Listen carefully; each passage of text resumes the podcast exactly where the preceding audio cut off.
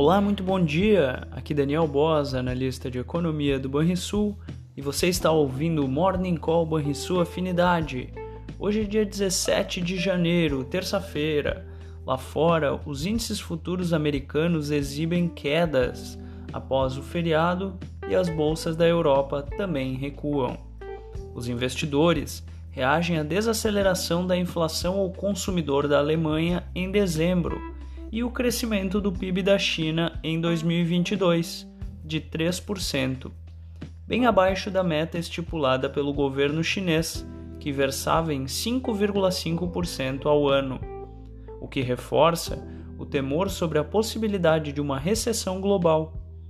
O resultado do PIB chinês foi o pior em quase meio século, quando excluímos o movimento gerado pelo primeiro ano da Covid-19. No campo positivo, a leitura de que a expansão do quarto trimestre de 2022 veio acima do esperado poderá servir como alento. O dólar e os juros dos treasuries exibem ganhos e o petróleo também tem sinal positivo, mas perto da estabilidade. O yen segue figurando entre as principais perdas ante a moeda americana nesta manhã à medida que investidores aguardam pela decisão de política monetária do Banco Central japonês. Teremos ainda mais uma série de balanços corporativos, além do segundo dia de debates do Fórum Econômico Mundial em Davos.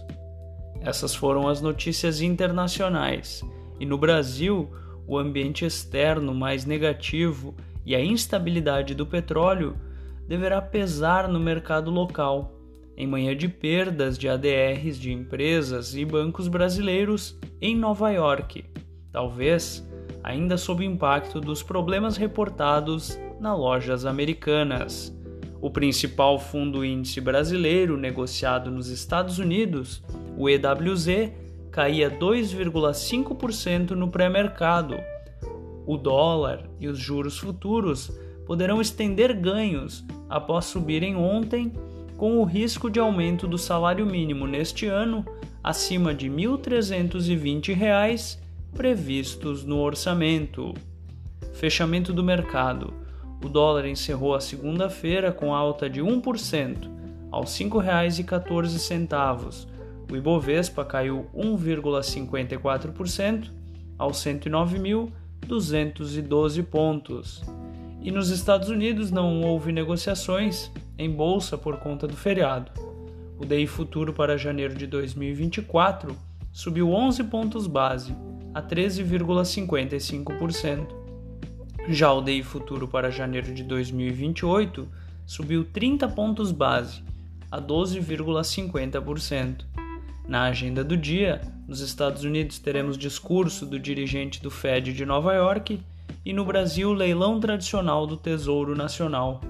Você ouviu Morning Call e sua afinidade com os destaques do dia. Acompanhe de segunda a sexta-feira o nosso overview.